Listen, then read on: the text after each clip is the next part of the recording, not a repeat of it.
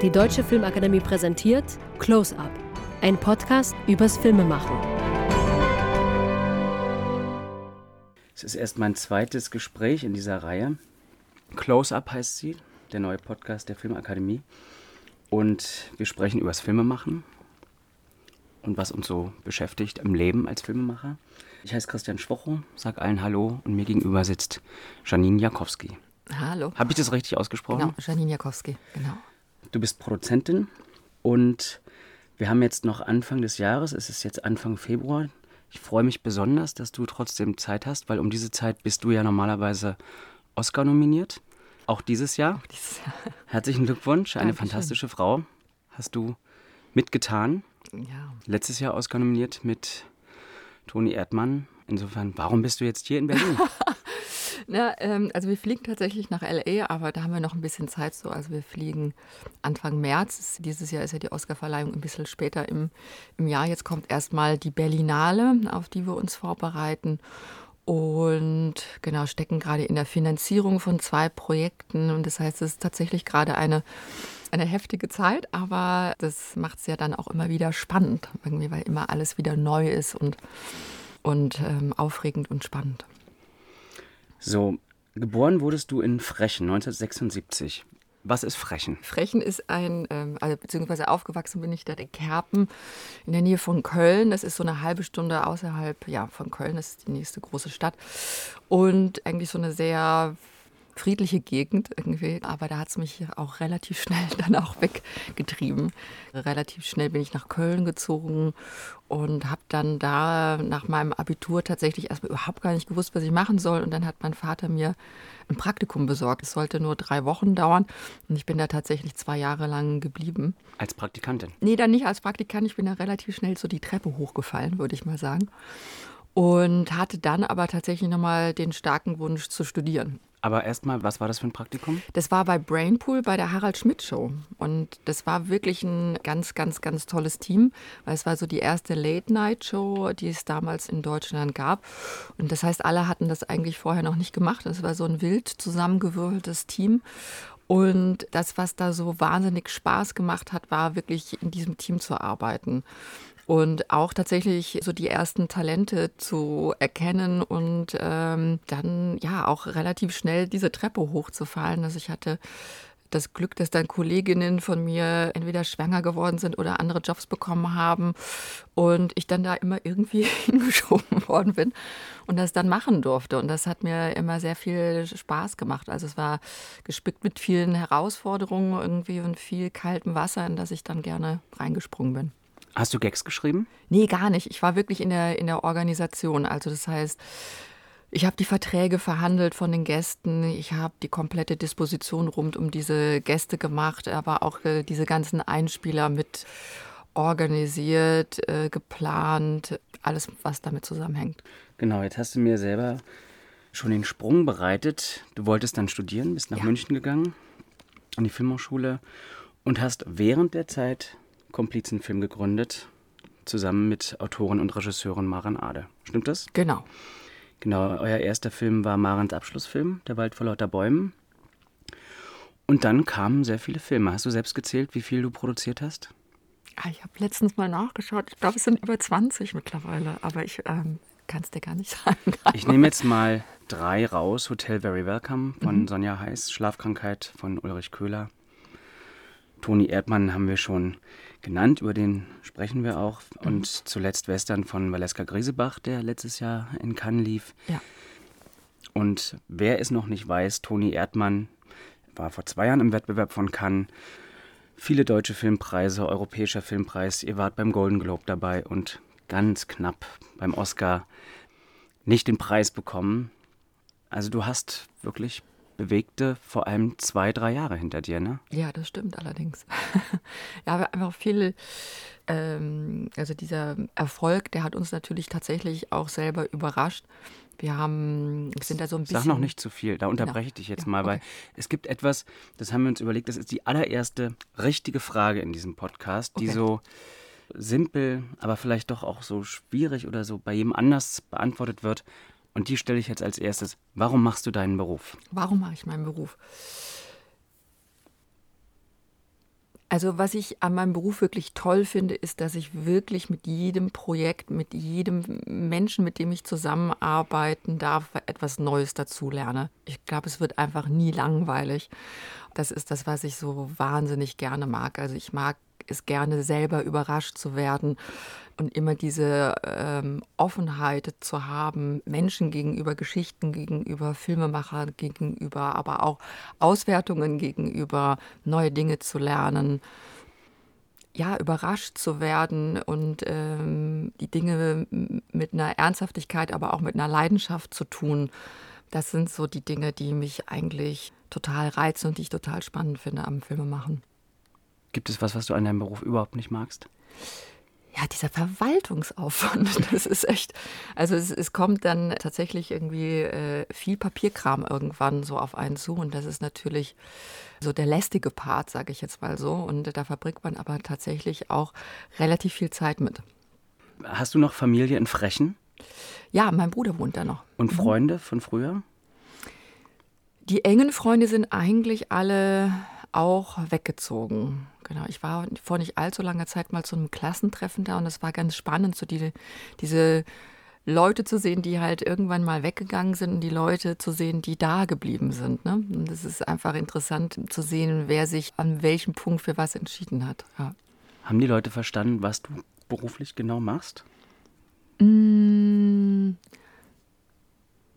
Nee, ich glaube nicht so richtig. Aber das muss man, also selbst meine Eltern verstehen das nicht so richtig. Deswegen kann man den Leuten da gar keinen Vorwurf machen. Der Beruf einer Produzentin ist ja zum einen ein sehr komplexer, weil es einfach sehr viele Aufgaben ähm, umfasst. Und ich glaube, es gibt einfach auch so viele verschiedene Arten von Produzenten. Ne? Also jetzt ein TV-Produzent arbeitet ganz anders, glaube ich, als ich. Oder jemand wie Martin Moskowitsch, der ein, ein Riesenunternehmen leitet. Von der Konstantin. Von der Konstantin hat auch ganz anderen Alltag, glaube ich, als ich. Also insofern ist das, glaube ich, muss man das immer wieder neu vermitteln, sozusagen, was ich jetzt gerade mache, ja.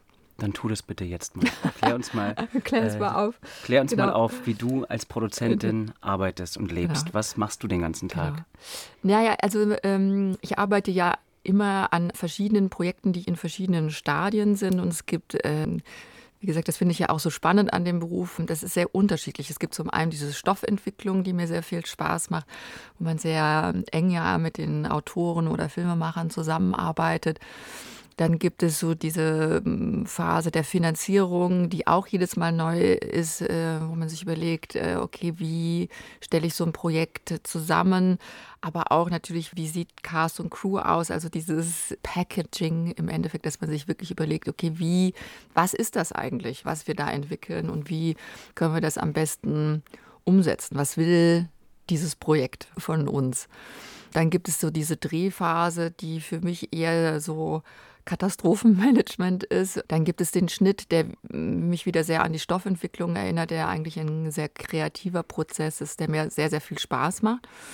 Postproduktion ist wieder ganz anders und dann kommt dieser ganze Auswertungsmarathon, der bei uns ja meistens mit einem Festival beginnt und ähm, dann kommen die Kinostarts, die auch wieder ganz anders ist und ganz andere Herausforderungen an das Projekt, an die Filmemacher, aber auch natürlich an die Produzenten wieder stellt. Also du bist schon, das höre ich so raus, jemand, der nicht einfach sagt, ich bereite dem Filmemacher so das Bett und dann halte ich mich raus. Du bist schon an all diesen Schritten sehr intensiv mit dran. Genau, also wir schauen immer sehr, also jeder Filmemacher ist ja auch sehr anders und jeder hat andere Bedürfnisse und jedes Projekt hat auch andere Bedürfnisse. Also das ist, kann wirklich sehr, sehr unterschiedlich sein und wir sind da auch total offen für. Also wir sind, äh, beim Maren ist es oft tatsächlich von der ersten Idee an oder bei Sonja. Und damals Benjamin Heisenberg ist mit einem fertigen Drehbuch in der sechsten Drehbuchfassung zu uns gekommen. All das ist in Ordnung. Also, und es gibt Filmemacher, die da eine Mitarbeit sehr einfordern und es gibt Filmemacher, die sehr viel für sich arbeiten müssen und die dann nur ab und an rausgehen und uns was zu lesen geben und dann sich mit dem Feedback wieder zurückziehen. Und dann sind wir ja auch nicht die Einzigen, die dann Feedback geben, was ja auch völlig in Ordnung ist. Und ähm, also da ist jeder, jeder Filmemacher oder jeder Autor einfach anders, aber auch jedes Projekt ist anders. Aber das würdest du schon sagen, also ihr schaut, wer sind die Filmemacher ja. und ladet nicht Filmemacher zu euch ein, die eure Art von Film dann machen? ist ganz unterschiedlich. Also wir suchen schon nach Filmemachern, die eine starke eigene Handschrift haben. So, also wir wollen keinen Stil aufoktroyieren, sondern wir suchen jemanden, der eine starke Stimme hat im Endeffekt. Und wir sind schon alleine aus der Historie heraus, äh, auch natürlich, weil Maren dann einen ganz starken Anteil an der Firma hat. Äh, wir sind schon eine Firma, die sich sehr auf die Regisseure konzentriert. Gehen wir mal zu diesen Anfängen. Du warst 22, glaube ich, ne, als du angefangen hast mhm. zu studieren. Harald Schmidtschuh war davor. Wie kommt man dann auf die Idee, eine Firma zu gründen? gründen? Also wie kann man sich das vorstellen, dass man irgendwie viel Rotwein trinkt nachts und zuerst ist der Name da und der Wunsch, komm, wir versuchen das mal oder wie? Das, das musst du jetzt mal beschreiben. Genau. Ich weiß es auch tatsächlich, ich kenne die Geschichte auch nicht. Auch gar nicht. Ja, Maren und ich, wir haben uns während des Studiums oder eigentlich sogar richtig kennengelernt, haben wir uns beim Bewerbungsgespräch, weil Maren war vor mir dran. Weil Maren hat ja auch Produktion studiert, ne? das äh, darf man ja auch nicht vergessen, dass wir zusammen im, im Produktionsstudiengang ähm, angefangen haben. Und es ist tatsächlich so, dass wir ähm, wenige Wochen nach Beginn des Studiums wird man angehalten, so diese ersten Übungsfilme zu produzieren. Und das haben wir jeweils gemacht. Und ich glaube, für Maren war das eine nicht ganz befriedigende Aufgabe. Oder ich glaube, während dieses Prozesses ist in ihr wirklich dieser Wunsch entstanden, selber Regie zu führen bei einem Kurzfilm. Und Maren und ich, wir haben es gut verstanden. Und ähm, dann war es tatsächlich so, dass wir beide zeitgleich zu Ostern auf Korsika waren. Und ich habe dann, äh, ja genau, Maren war mit einer Freundin da unterwegs und ich war auch dort mit meinem, meinem damaligen Freund. Und als ich das mitbekommen habe, habe ich gesagt, so hey, komm doch einfach vorbei. Und ähm, die waren auf der anderen Seite der Insel und dann sind sie vorbeigekommen und ihre Freundin war eine Kamerafrau. Und da haben dann Maren und äh, Natalie, damals die Kamerafrau, mich gefragt, ob ich diesen Kurzfilm nicht produzieren möchte. Und haben mir von der Idee erzählt und ich mochte die Idee sehr, sehr, sehr gerne und habe dann Ja gesagt. Und das war im Endeffekt so dieser Moment, wo wir gesagt haben, okay, lass uns das zusammen machen oder lass uns das zusammen. Erzählst du uns genau. die Idee, weil es würde mich interessieren, interessieren, was hat dich mit Anfang 20 20. für eine Idee überzeugt, die du auf Korsika gepitcht bekommen, bekommen, hast? hast. Ähm, na, es ging eigentlich, ähm, also Laura Tonke und Frank Giering haben damals die Hauptrollen gespielt in Ebene 9, das ist der Kurzfilm. Und die Idee äh, war tatsächlich, dass sich zwei auf einer Party kennenlernen und miteinander flirten. Und auf dem Nachhauseweg äh, steigen die in so ein Parkhaus ein und durch einen dummen Zufall, beide machen Fehler, kippt die Stimmung zwischen den beiden. Und sie bekommt Angst und läuft weg und er fängt an, sie zu verfolgen im Endeffekt. Also, und ich äh, fand da einfach total spannend, wie, also es sind, ist natürlich auch eine sehr psychologische Geschichte, es ist auch eine sehr äh, Figuren getriebene Geschichte. Ich fand das einfach sehr interessant, einfach, weil äh, das ist etwas, mit dem ich sofort was anfangen konnte. Einfach, ich finde diesen Moment tatsächlich sehr interessant, wenn auf einmal etwas kippt zwischen zwei Menschen und wie einfach das passieren kann. Das war etwas, mit dem ich sofort was anfangen konnte oder was mich sofort total interessiert hat, einfach. Und ähm, es ist ja tatsächlich so, selbst wenn zwei Studenten sich zusammentun, um etwas zu machen, ist man rein rechtlich eh automatisch eine GBR. Und wir wurden damals tatsächlich angehalten, eine GBR dann auch sofort zu gründen, damit wir die Umsatzsteuer sparen können. Und auch wegen der Rechtsform damals von der Hochschule für Fernsehen und Film. Man bekam das Equipment, was man gestellt bekommen hat, aber was man sich auch äh, leihen konnte, wenn es eine HFF-Produktion ist, durfte man das nicht versichern, weil es war eine Institution des, ja, ich weiß es ehrlich gesagt nicht mehr, aber des öffentlichen Rechts, glaube ich, irgendwie, und die dürfen keine Versicherungen abschließen. Also es hatte so ganz praktische Gründe im Endeffekt. Aber diese Zusammenarbeit war tatsächlich eine gute, obwohl wir das Ganze außerhalb dieses studentischen Rahmens machen mussten. Wir haben also kein Equipment bekommen, wir haben keine Gelder bekommen, weil die Maren halt keine Regiestudentin war. Das heißt, wir mussten uns selber Gelder akquirieren für eine Regisseurin, die ja vorher noch nie was gemacht hat. Das war gar Sie nicht hatte so wirklich auch noch nie einen Kurzfilm gedreht? Nein, es war ihr wirklich ihr aller, aller, allererster Kurzfilm. Genau, und wir haben dann tatsächlich aber den BR und Arte als Co-Produzenten gehabt und ähm, eine Werbefilmproduktion. Damals war das noch so die Zeiten, wo es so Werbefilmproduktionen gab, die, die auch ja, für solche Experimente Gelder übrig hatten. Und so haben wir dann drehen können im Endeffekt. Und das war eine super Zusammenarbeit. Der genau. Film ist was geworden. Der Film ist was geworden und lief dann auch in Hofen, in Saarbrücken und so, wo wir dann auch äh, damals Sabine Holtgreve zum Beispiel kennengelernt haben, die dann Redakteurin vom Marens Abschlussfilm geworden ist.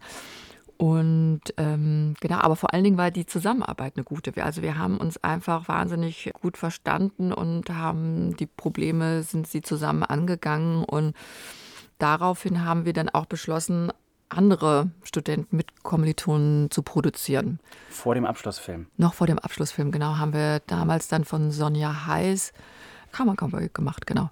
Ein Kurzfilm? Ein Kurzfilm, genau. Ein mittellangen Film, genau. Ich glaube, 45 Minuten ist er. Mhm da, ich glaube, bei Wiedemann und Berg war das ein bisschen ähnlich. Ich glaube, als ich in der Filmhochschule war, in Ludwigsburg, sah ich irgendwann mal einen Aushang, junge Firma in München sucht Kurzfilme, die sie produzieren können. Okay. Ähm, okay, das heißt, ihr habt vor, also Maren hat dann erstmal auch als Produzentin mit dir genau. gemeinsam. Genau. Und es war aber dann irgendwann klar, sie macht Regie weiter. Und genau, also es war immer, also, also für Maren war immer klar, sie möchte gerne andere Filmemacher auch produzieren. Mhm aber sie interessiert auch das Schreiben genauso wie das Regie führen. Also sie wollte immer, dass beides möglich ist und hat das ja auch, ähm, führt das bis jetzt genauso weiter. Hattest du auch Lust, Regie zu führen? Nee. Warum nicht? Nee.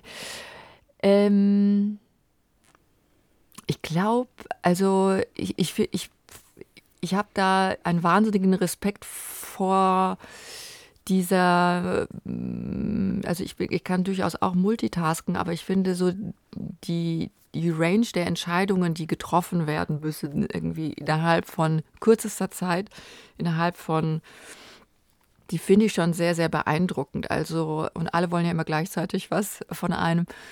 Also dieses Ausstattung, Maske, Kostüm, Zerren an einem, äh, die Produzentin, aber man muss auch den Drehplan im und, und man muss halt sich vor allen Dingen natürlich den Schauspielern widmen. Man muss auflösen, man muss äh, im Endeffekt sich den Schnitt schon vorher vorstellen. Es sind Prozesse, vor denen ich einen wahnsinnigen Respekt habe, aber ich glaube, dass mein Talent tatsächlich woanders liegt. Kannst du das beschreiben, was dich als Produzentin ausmacht? Ich glaube, das ist vor allen Dingen tatsächlich eine, eine, Offenheit und eine Neugierde. Also, dass ich, dass mich tatsächlich, ich habe irgendwann mal im Interview gesagt, zuhören ist eine gute Eigenschaft.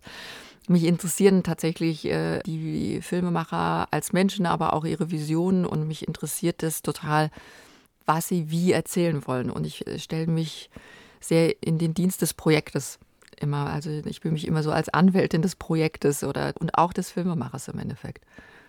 Ich gehe jetzt nochmal zurück an den Anfang der Firma, also Ebene 9, ja. der Kurzfilm. Das war eine gute Zusammenarbeit und dann mhm. habt ihr gesagt, so, wir machen das jetzt so richtig als Firma. Mhm. Ja, gab es diesen Moment oder wart ihr dann plötzlich, weil du sagtest, ihr musstet ja diese GBR genau. schon auch mit dem Namen Komplizenfilm? Genau, schon mit dem Namen Komplizenfilm. Wie ist das, der war, entstanden? das war Marens Idee. Also schon, schon diesen allerersten Kurzfilm, den sie produziert hat damals, das war schon, da gab es schon den Namen Komplizenfilm und dann hat sie gesagt, so, hey, wollen wir den nicht einfach weiter benutzen? Und ich habe gesagt, so, ja, der ist, der ist super. Und ja, seitdem, also direkt von Anfang an war das Komplizenfilm. Und Genau, und ich, also es gab halt diesen Moment äh, schon nach diesem Kurzfilm, nach diesem Kurzfilm hätten wir ja auch einfach das Ganze auflösen können und, und jeder hätte mit allen möglichen anderen Leuten zusammenarbeiten können. Und es gab schon diesen Moment, dass wir gesagt haben, okay, lass uns das doch weitermachen. Das war doch super. Ja, aber ja. Als, als junge Produktionsstudentin ist ja vielleicht auch noch so eine Sehnsucht, nee, ich möchte eigentlich am liebsten jetzt bei der Konstantin anfangen hm. oder bei der UFA oder bei, ähm, also das war dann nee, so eine bewusste Entscheidung, wir gehen jetzt in diese Selbstständigkeit?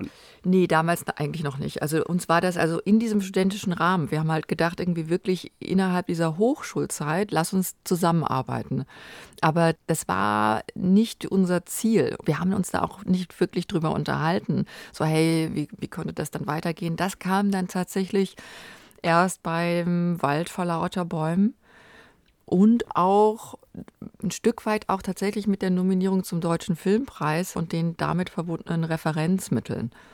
Genau. Sag noch bitte das Jahr, wann das. Also lustigerweise, wir haben 2003 den Film gedreht und auch äh, gab es eine Hofpremiere und er wurde aber erst 2005 für den Deutschen Filmpreis nominiert, weil die, äh, der Wald vor Lotter Bäume hatte so eine so eine verrückte Auswertungsgeschichte, irgendwie, wo, wo ein Jahr lang nichts passiert ist mit diesem Film. Der ist 2003 tatsächlich in den Hof gelaufen und dann erst 2004 in Toronto und wurde dann dort äh, entdeckt für vom Sundance Film Festival, wurde äh, dann zum Sundance Film Festival eingeladen, hat dann dort den Jury Award gewonnen und wurde dann erst in Deutschland ins Kino gebracht und wurde dann auch erst zum Deutschen Filmpreis nominiert. Also das heißt, er musste erstmal so ein bisschen. Die Verleiher brauchten erstmal den Preis in Sundance. Äh, genau, genau. Ich glaube, genau. Er musste erstmal so seinen, seinen Weg im Ausland machen, irgendwie, dass er wieder nach Hause kommen konnte. Genau, und in der Zwischenzeit hatte ich dann auch viel als Producerin tatsächlich gearbeitet für die Konstantin-Film und die Redback-Film. Und dann hat sich die Maren im Endeffekt, ja, 2006 haben wir schon viel an dem Buch und an der Finanzierung zu aller anderen gearbeitet, genau eigentlich gab es dann diesen Moment, okay, lass uns diese Firma wirklich weitermachen, lass uns gemeinsam arbeiten und auch diesen Schritt, ähm, ich arbeite ab jetzt nur noch für Komplizenfilm, ich arbeite nicht mehr für äh, andere Firmen. Das war tatsächlich mit alle anderen. Das war eigentlich der fast so entscheidendere Schritt in dem Moment. Als er fertig war und es klar war, Berlinale Premiere und sowas, nee, eigentlich davor. Also eigentlich schon, als wir an die Finanzierung uns gemacht haben und gesagt haben, okay, das ist jetzt so der erste Film, an dem wir wirklich was verdienen konnten. Also wenn auch im bescheidenen Rahmen, weil das ja noch äh, dann doch noch der Debütfilm war und eine dementsprechende Finanzierung auch hatte. Aber genau, also eigentlich schon so in dieser Planung, dass wir gesagt haben, okay, lass uns das jetzt wirklich zusammen machen. Was war das für ein Moment, wo man sich so klar entschließt, so das ist jetzt unser Weg und selbst wenn jetzt irgendjemand anders ein verlockendes Angebot macht, ist das jetzt das Ding. Das Ding. Ich kann mich ehrlich gesagt, ich weiß gar nicht irgendwie, ob das jetzt so eine Abfolge von Gesprächen waren, waren es bestimmt, ehrlich gesagt. Also ich glaube, es war jetzt gar nicht so dieser Moment. Moment, ich glaube, wir haben halt einfach so wirklich das Glück, dass wir so eine gemeinsame Entwicklung durchmachen durften und dass wir auch gemeinsam ganz viele Fehler gemacht haben und dass wir ähm, gemeinsam ja wachsen durften im Endeffekt. Und ähm, wir hatten das Glück, dass uns das nicht auseinandergeführt hat, sondern dass wir da, glaube ich, an einem ähnlichen Punkt in unserem Leben waren. Und bei mir, ich hatte wirklich tolle Erfahrungen gesammelt bei der Redback, aber auch bei der Konstantin-Film und bin sehr, sehr dankbar. Aber letztendlich ist daraus schon auch der Wunsch entstanden, es auch ein bisschen anders machen zu können. So. Und ähm, die eigenen Regeln setzen zu dürfen. Und diese Eigenbestimmtheit wirklich in, in, in jedem Punkt durchsetzen zu können. Das ist das, was, glaube ich, Maren und ich äh, beide mit einer Riesenfreiheit einfach verbinden. Und ähm, wir haben einfach gemerkt, dass wir beide diese Freiheit unbedingt haben möchten. War das bei alle anderen so ein Projekt, wo es nicht darum ging beim Machen, wer wird das später mal sehen? Haben wir es jetzt leichter mit einem Verleih? Also meinst du Freiheit ähm, die Freiheit, einen Film zu machen, egal was aus dem wird oder was für einen Erfolg er später haben wird? Ja, also da, aber auf, also auf ganz, ganz, ganz vielen Ebenen, sage ich jetzt mal so. Äh, also auch die Prozesse so zu gestalten, wie wir das gerne haben möchten. Also das heißt, wann, an welchem Punkt äh, gehen wir zum Beispiel Redakteure an?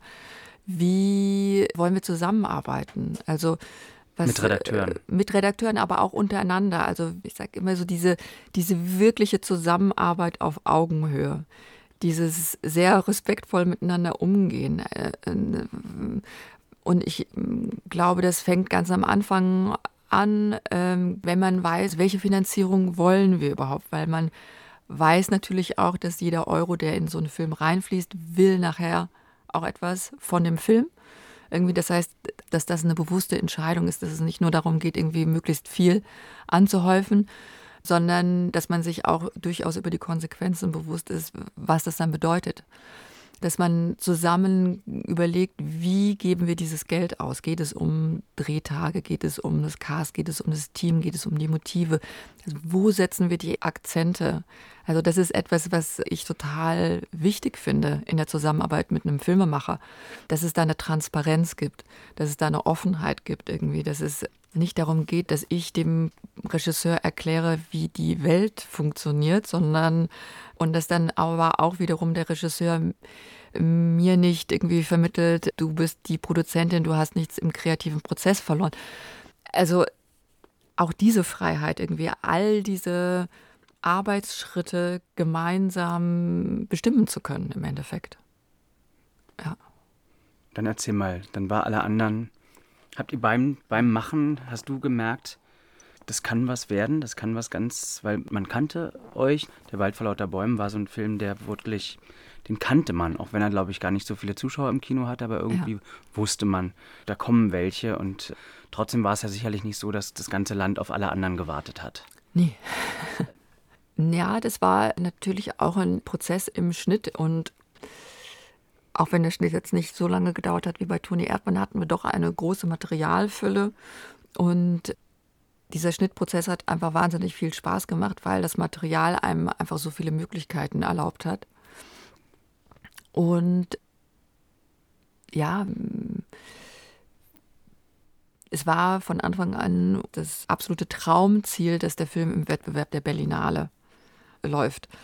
Und wir haben den Film tatsächlich auch keinem anderen Festival gezeigt. Wir wollten unbedingt auf die Berlinale und wir wollten unbedingt in diesen Wettbewerb und waren wahnsinnig gespannt. Ich kann mich aber auch noch genau an diesen Moment erinnern, als ich tatsächlich diesen Anruf bekommen habe, irgendwie äh, mit dieser Einladung jetzt tatsächlich, er ist jetzt im Wettbewerb. Und das war, das hat natürlich äh, wahnsinnig viel verändert einfach. Das war ein, ein, total beglückender Moment einfach, dass das dann so aufgegangen ist, dass unser Wunsch da in Erfüllung gegangen ist. Wo warst du, als der Anruf kam? In meiner Wohnung irgendwie und ich bin einfach wirklich auf diesem Bett rumgehüpft irgendwie. Ich habe mich wahnsinnig gefreut, aber wir durften es niemandem erzählen. Dieter Koslik hat uns äh, tatsächlich beide persönlich angerufen und gesagt, ich glaube, weil er ähm, auch nicht wusste irgendwie, wie wir so äh, ticken und er wollte wirklich sicher sein, dass wir jetzt nicht aus Versehen irgendeinem Journalisten das jetzt erzählen, weil die Berlinale ja das Recht hat, das als erstes äh, zu veröffentlichen. Und er hat uns das sehr eindringlich ähm, uns eingebläut, dass wir es wirklich niemandem erzählen und wir haben das sehr, sehr, sehr ernst genommen und haben das wirklich äh, eigentlich nur für uns, wir haben es, glaube ich, unseren Eltern erzählt, aber wirklich sonst niemandem und haben dann ja uns wahnsinnig gefreut, aber erstmal nur halt nur für uns.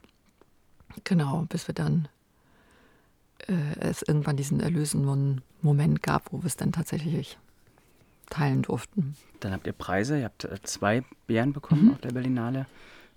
Was war dann? Was macht das dann mit so einer Firma? Habt ihr eigentlich schon damals ein richtiges Büro gehabt, irgendwie mit, einem, mit einer Telefonnummer, mit einer Visitenkarte? Oder wann ist so der Punkt, wo man, weil du hast gesagt, ja. das war der erste Film, wo wir auch ein bisschen Geld verdienen konnten. Habt ihr vorher von zu Hause aus? Genau, vorher habe ich tatsächlich von zu Hause aus meistens gearbeitet. Und ähm, nach alle anderen hatten wir tatsächlich also auch schon in der Vorbereitungszeit zu alle anderen hatten wir dann unser erstes Büro hier in der Linienstraße in Berlin, genau. Genau. Und das hat, also dieser Erfolg von aller anderen hat ganz viele Türen zum einen, glaube ich, für uns geöffnet.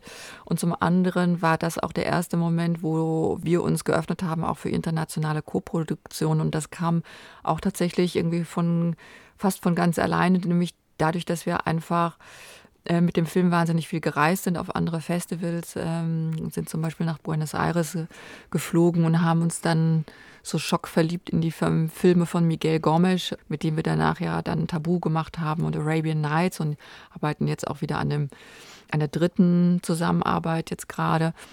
Und dadurch sind uns nochmal ganz andere Perspektiven aufgegangen, ähm, inhaltlich, aber auch finanzierungsseitig. Irgendwie seitdem sind eigentlich fast alle unsere Filme Koproduktion, internationale Koproduktion, sei es, wo wir der majoritäre Partner sind oder auch der minoritäre Partner. Und es ist tatsächlich so, dass diese Filme von Maren sind tatsächlich immer so, eine, so, ein, so ein Katalysator für unsere Firma. Insofern, als dass die erstmal wahnsinnig viel auch Zeit und Energie einsaugen ähm, und dass wir danach so ein richtiges Entwicklungsloch haben und dass wir danach wirklich überlegen können. Also es gibt immer nach Marens Film diesen Moment, wo wir uns zusammensetzen und uns dann wirklich sehr genau überlegen, was wollen wir, mit wem möchten wir arbeiten? Wo wollen wir hin, wo wollen wir in fünf Jahren sein, so. Und den gab es tatsächlich auch bei allen anderen irgendwie, dass wir dann gesagt haben, okay, mit wem wollen wir arbeiten, wen wollen wir ansprechen? Und wir haben gesagt, okay, es gibt die und die deutschen Regisseure, die wir jetzt ansprechen, die, mit denen wir gerne arbeiten möchten.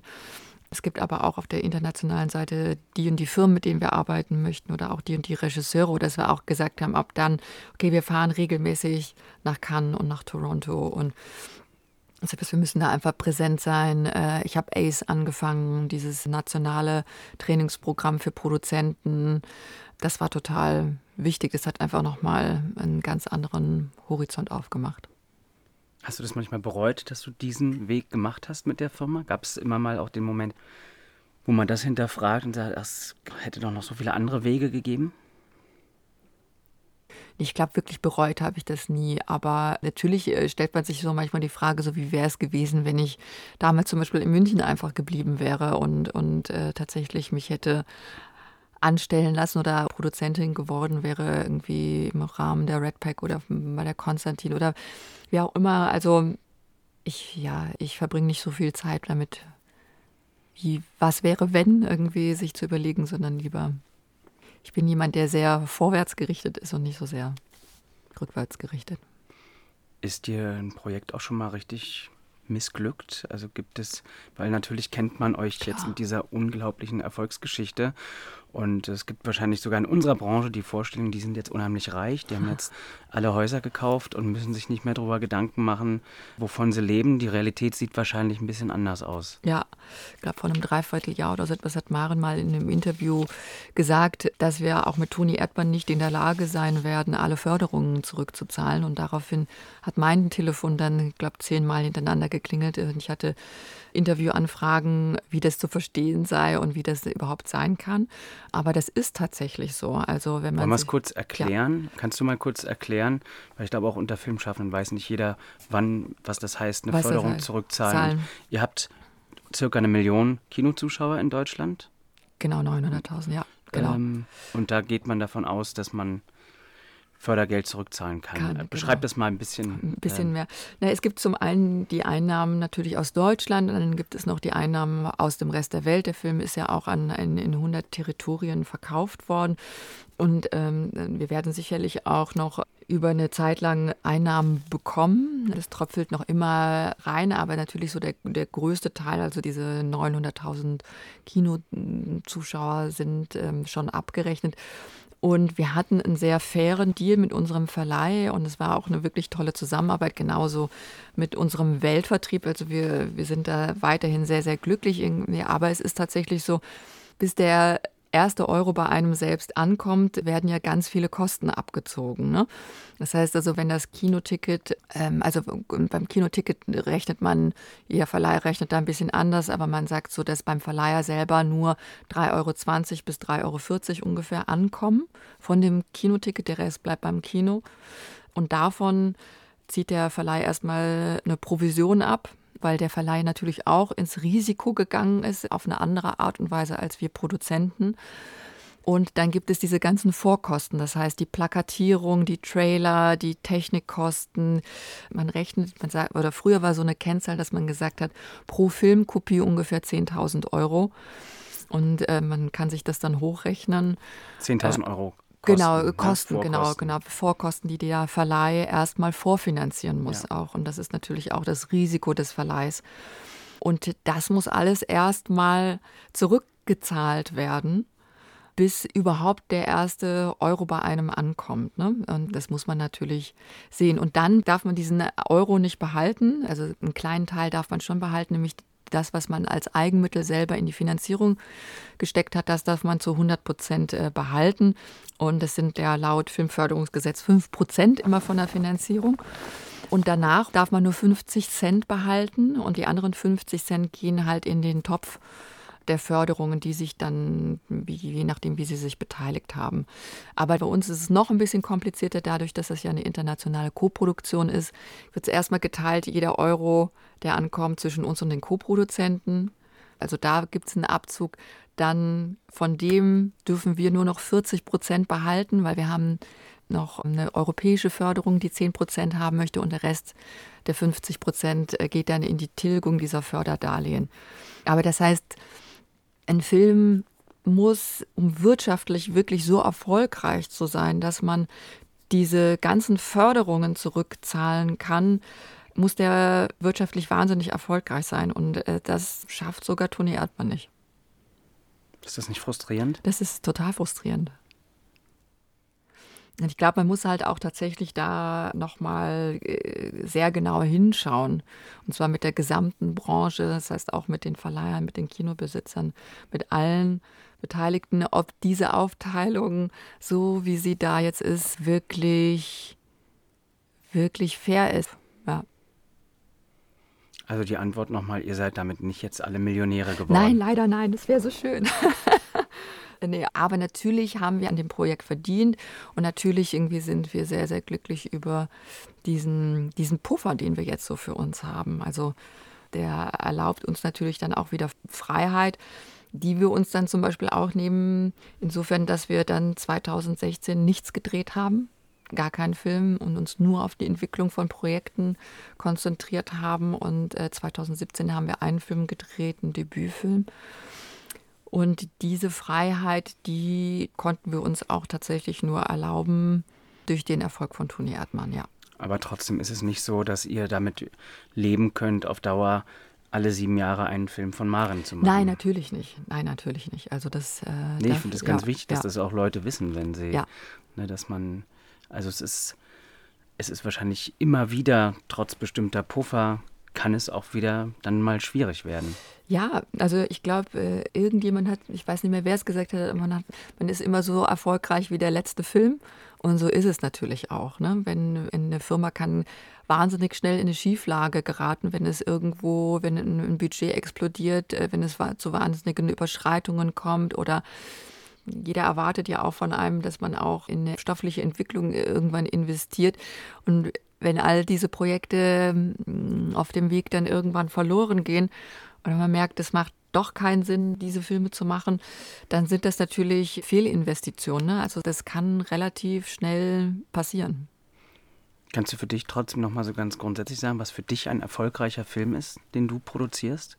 Ein erfolgreicher Film ist für mich erstmal ein guter Film. Da muss erstmal überhaupt gar kein Erfolg von außen da sein. Wenn erstmal ich mit dem Film zufrieden bin oder happy bin oder richtig glücklich bin, dann ist das eigentlich erstmal das Größte, wirklich. Und danach kommt erstmal so ein Punkt, weil dieser Erfolg auf Festivals oder der Erfolg im Kino oder bei den Zuschauern, der ist von so vielen Faktoren abhängig.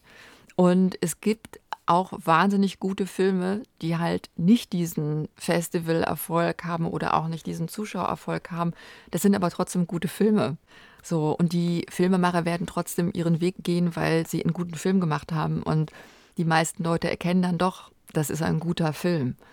So, und natürlich irgendwie bemüht man sich jedem Film den idealen Rahmen zu geben in der Auswertung, aber das äh, klappt halt nicht immer. Ja. Seid ihr schon mal gefragt worden, entwickelt doch mal einen Tatort für uns? Nee, das nicht, aber also einige unserer Regisseure wurden gefragt, ob sie nicht Interesse hätten, aber das waren jeweils von Sendern, die dann selber die Tatorts in, in Eigenproduktion herstellen. Insofern ist das nie so, so passiert, aber wir arbeiten tatsächlich gerade an zwei, drei Formaten, die keine Kinostoffe sind. Genau. Und das macht ihr als Produzenten oder auch schon mit Regisseuren, also mit einem kreativen Team, was eingespielt ist? Genau. Mhm. Was ist denn von dem, als ihr anfingt, wo das, du hast es ja schon sehr genau beschrieben, Freiheit sagst du ganz mhm. oft. Hast du manchmal das Gefühl, du wärst wieder diese ganz kleine Firma vom Anfang? Gibt es eine, eine Angst, auch zu groß zu werden? Ja, absolut. Also also wir sind ja noch sehr klein. Wir sind ja noch immer ähm, wenige, wenige, wenige Leute. Also wir sind, wir haben jetzt zum Jahresbeginn haben wir tatsächlich eine neue Mitarbeiterin in der Herstellungsleitung die tatsächlich dringend, dringend, dringend notwendig war, weil genau nach Toni Erdmann, habe ich ja eben schon mal erzählt, irgendwie gab es ja wieder ein Entwicklungsloch, ein langes und das heißt, wir haben ganz viele Projekte angestoßen und wie das immer so ist, ein Projekt dauert länger und eins ist und auf einmal knubbeln sich die Projekte und das heißt, äh, für unsere Verhältnisse machen wir gerade im Moment sehr viel und freuen uns darauf irgendwie und, und äh, werden da sicherlich wieder, wieder ganz viel lernen. Aber das heißt, wir versuchen das immer sehr in der Balance zu halten, weil wir tatsächlich uns den Luxus erlauben möchten, nur die Projekte zu machen, die wir machen möchten. Wir möchten gerne dieses Bread and Butter Geschäft irgendwie, was ganz viele Kollegen ja machen, machen müssen, das möchten wir gerne vermeiden. Ihr habt alle Kinder. Ja. Da habt ihr auch schon oft drüber gesprochen, aber ich würde es gerne noch mal hören, was so eure besondere Unternehmenskultur ist und ja, wie du uns das beschreiben kannst. Ja, also ja, wir haben es ist tatsächlich so, Maren hat zwei Kinder, Jonas hat zwei Kinder, ich habe zwei Kinder und der Ben von Dobeneck hat ein Kind. Ja, also natürlich verändert sich was dadurch. Ne? Also natürlich verändert sich so die Zeit, die man in, in eine Firma investieren kann und die Arbeit bleibt aber dieselbe im Endeffekt. Und das heißt, man lernt noch effektiver zu arbeiten. Und ich glaube natürlich, wir haben einfach das wahnsinnige Glück, dass uns das mehr oder minder gleichzeitig passiert ist. Und das heißt, dass wir einfach, glaube ich, ein großes Verständnis füreinander haben. Einfach, wir wissen einfach, was das bedeutet, wenn das Kind irgendwie mit 39 Grad Fieber zu Hause im Bett liegt, ne? dass dann Dinge einfach warten müssen. So, also ich glaube, für uns alle ist völlig klar, dass die, dass die Prioritäten sich natürlich auch total verschieben.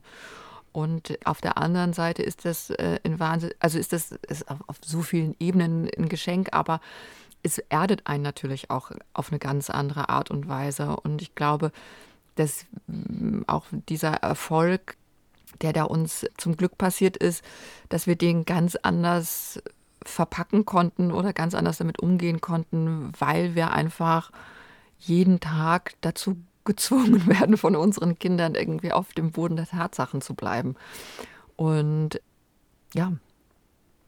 Wie weit geht es, also dass ihr so ein familienfreundliches Filmemachen betreibt? Also wenn man jetzt auch an Dreharbeiten und also ja, also da kommt wieder irgendwie die Freiheit ins Spiel, irgendwie die Freiheit irgendwie selbst gestalten zu können und wir nehmen uns auch die Freiheit jetzt tatsächlich raus, die Dreharbeiten so familienfreundlich wie möglich zu gestalten irgendwie.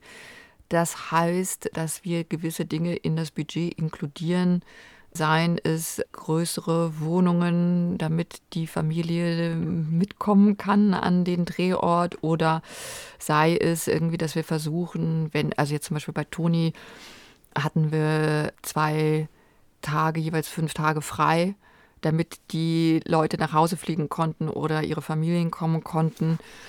Also einem Drehtag selber, glaube ich, kann man nicht wirklich was verändern, weil der ist einfach zu teuer. Das meiste Geld wird während der Drehzeit ausgegeben. Wir versuchen das so gut, wie es nur irgendwie geht. Aber das äh, ist nicht möglich. Ne? Man kann jetzt nicht einen Nachtdreh kürzer machen, nur äh, ähm, um, aus Rücksicht der Familie. Das funktioniert halt nicht. Ne? Aber in der Vorbereitungszeit und auch nachher im Schnitt oder auch in der Postproduktion versuchen wir da durchaus das Ganze so familienfreundlich wie möglich zu gestalten einfach. Ja, zum Beispiel in der Schnittzeit haben wir nur drei Vierteltage gearbeitet, damit Maren zum Beispiel die Kinder von der Kita abholen konnte. Das war einfach äh, extrem wichtig nach dieser langen, langen Drehzeit und dieser langen Vorbereitungszeit, dieser langen Abwesenheit von zu Hause, dass sie danach die Möglichkeit hat, wieder ähm, Zeit mit der Familie auch zu verbringen. Das sind so Dinge, aber äh, die genauso für mich wichtig sind. Also für mich ist einfach wichtig, dass zwischen 6 Uhr abends und 9 Uhr abends ist bei mir Funkstelle. Einfach, Telefon aus. also so gut wie eigentlich gehe ich, manchmal ist das Telefon auch an und manchmal ruft da auch jemand an, aber meistens gehe ich nicht dran. Also ich gehe nur dran, wirklich im absoluten Notfall, weil das ist die Zeit, in der ich zu Hause bin, irgendwie, also es gibt Abendessen mit den Kindern, die Kinder werden ins Bett gebracht. Da will ich einfach wirklich Ruhe haben, einfach. Ne? Das ist etwas, äh, da äh, liegen dann auch keine Besprechungen. Wie gesagt, es gibt Zeiten, wo das nicht möglich ist, zum Beispiel bei Dreharbeiten oder in der Mischung. Mischung ist ja auch ein, ein teures Unterfangen. Aber so, das sind ja dann im Endeffekt, wenn wir über so einen ganzen Auswertungszyklus von so vier, fünf Jahren sprechen, sind das ja wirklich nur ein paar wenige Tage eigentlich. Sollen junge Leute mehr eigene Firmen gründen, so wie ihr? Ich hoffe ja, uns hören jetzt auch ein paar Leute die Produktion an den Filmhochschulen studieren. Genau. Ähm, kannst du das heute, ich meine, ihr habt die Firma vor über 15 so. Jahren gegründet, äh, genau. äh, mit Anfang 20, aber ist das was, wo du heute sagst, macht das? Also ich habe lustigerweise gerade vor einer Woche an der DFFB ein Seminar zu dem Thema gehalten und ich glaube, das muss jeder für sich selber so ein bisschen entscheiden. Ich hätte auf dem Weg, gerade am Anfang, hätte ich mir schon immer sehr so einen Mentoren oder von jemandem gewünscht oder jemand, von dem ich noch mal mehr lernen kann. Und auf der anderen Seite bin ich halt an ganz vielen Stellen meines Lebens so ins kalte Wasser geschubst worden.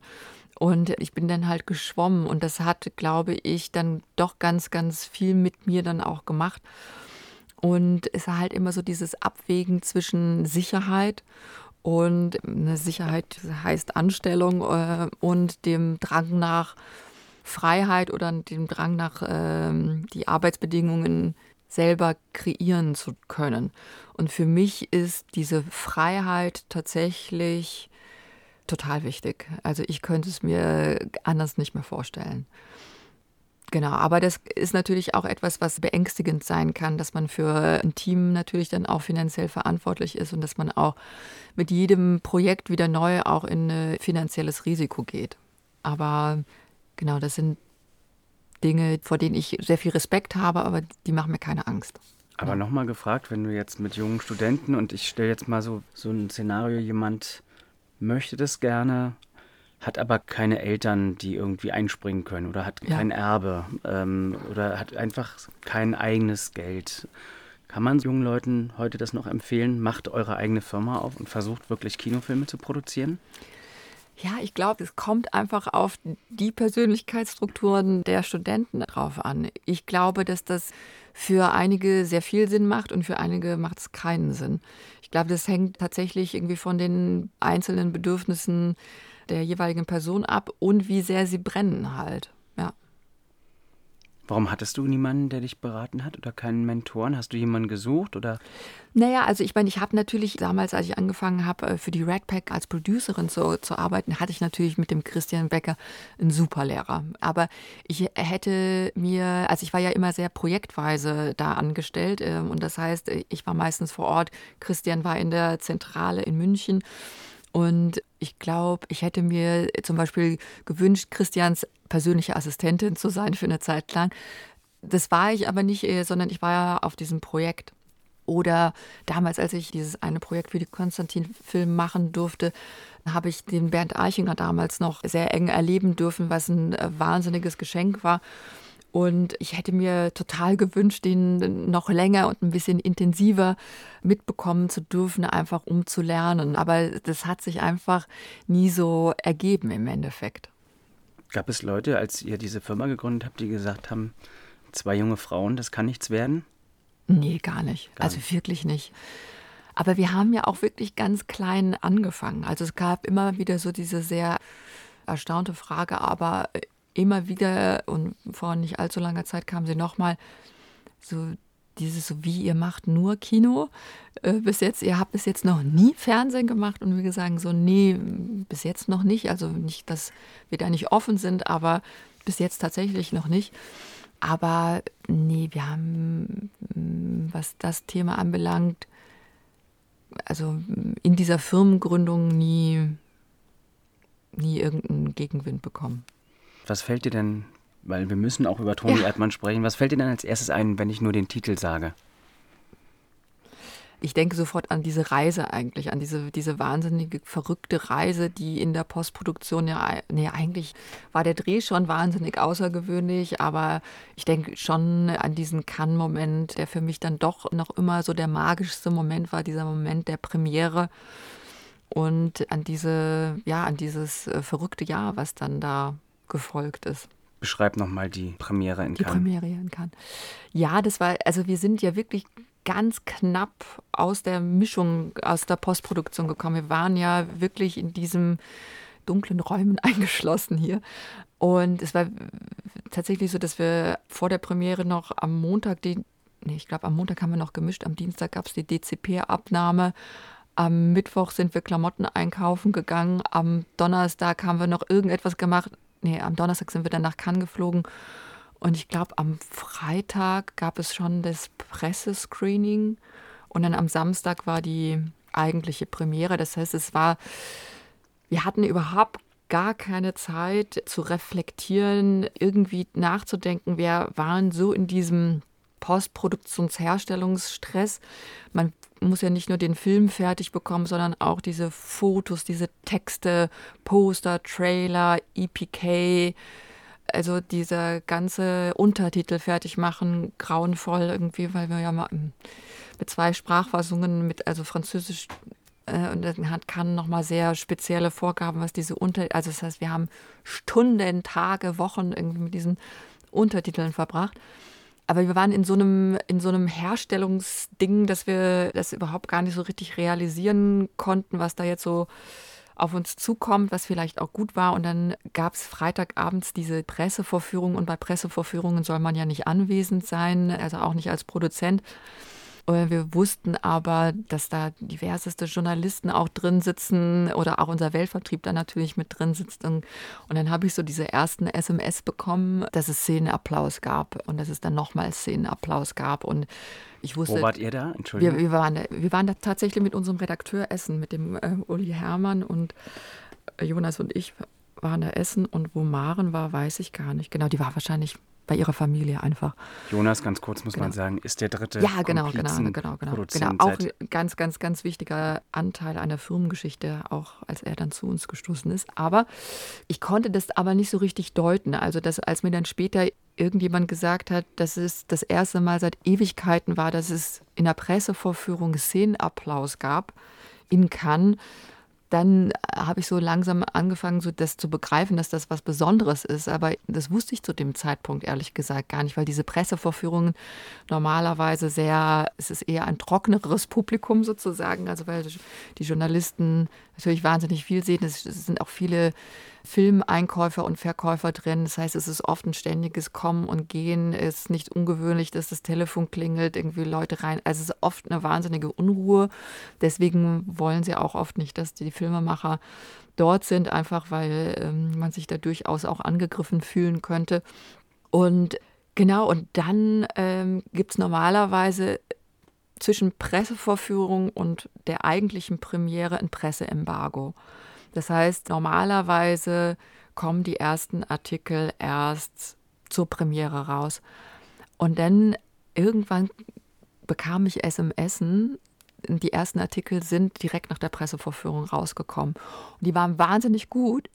Aber ich war total erschrocken, dass dieses Presseembargo im Endeffekt nicht eingehalten worden ist. Irgendwie, wo ich dann später erfahren habe, irgendwie, dass das auch in Cannes anders ist. In Berlin ist das tatsächlich so, dass es dieses Embargo gibt und dass sich da alle dran halten. Und ich bin am nächsten Morgen aufgewacht und, und ich glaube, das war der Morgen. Es gibt ja in der Screen immer diesen Jury Grid. Das heißt, von, den, von Pressevertretern. Ne? Genau, von den Pressevertretern. Ich glaube, das sind immer so sieben, acht Pressevertreter, die dann Punkte vergeben im Endeffekt. Äh, und alle Filme des Wettbewerbs da sind. Und ich bin aufgewacht und habe unserem Presseagenten, dem Richard Lawman, eine SMS geschrieben, so, äh, ist der Jury Grid schon draußen? Und er ist so, ja, und hat geschrieben, ich habe 3,7 Punkte. Und dann habe ich zurückgeschrieben, ist das gut? Und er meinte so, das ist crazy. Und später hat sich dann herausgestellt, dass es noch niemals so einen hohen Score gab, weil mir da einfach auch die Vergleichswerte gefehlt haben. Ich habe das in dem Moment, ich wusste, okay, das ist gut. Aber wie gut es ist, äh, war mir auch nicht so richtig klar. Und dann hat uns auch der Michael Weber angerufen und meinte, so schaut mal auf Twitter. Michael Weber, äh, sagen, von, der, der Match Factory, unser. Weltvertrieb. Genau schaut mal auf Twitter, was da los ist. Und Jonas und ich, wir hatten überhaupt gar keinen Twitter-Account zu diesem Moment. Und dann sind wir schnell zu unseren Rechnern und haben uns dann jeweils irgendwie einen Twitter-Account irgendwie angelegt und haben dann gesehen, irgendwie, wie offensichtlich über den Film gesprochen wird und wie euphorisch. Unter Journalisten aber nur, ne? Nee, sondern auch unter, also zu diesen Pressevorführungen äh, können ja nicht nur Journalisten, sondern auch schon immer wieder so ein paar normale Filmschaffende äh, drunter irgendwie. Und es fing an, aber auch natürlich so unter Filmeinkäufern uns etwas wahnsinnig turbulent zu werden. Und dann hatten wir diese äh, Nachmittagspremiere, das war um drei Uhr nachmittags. Und das fängt natürlich an mit der Pressekonferenz. Und also man ist dann in dieser Protokollschleife. Es gibt diese Pressekonferenz, die war vormittags. Wir waren natürlich alle wahnsinnig aufgeregt und nervös irgendwie. Und dann dieses Zusammentreffen auf dem Parkplatz von einem Hotel, wo dann diese ganzen Limousinen parken und man steigt ein und man fährt dann davor. Und das ist schon ein wahnsinnig verrücktes Gefühl. Aber ich habe jetzt schon wieder irgendwie eiskalte Hände, irgendwie, wenn ich da daran denke, irgendwie, weil es ist äh, ein wahnsinnig aufregender Moment, weil man ja dann doch nicht weiß, was einen jetzt erwartet.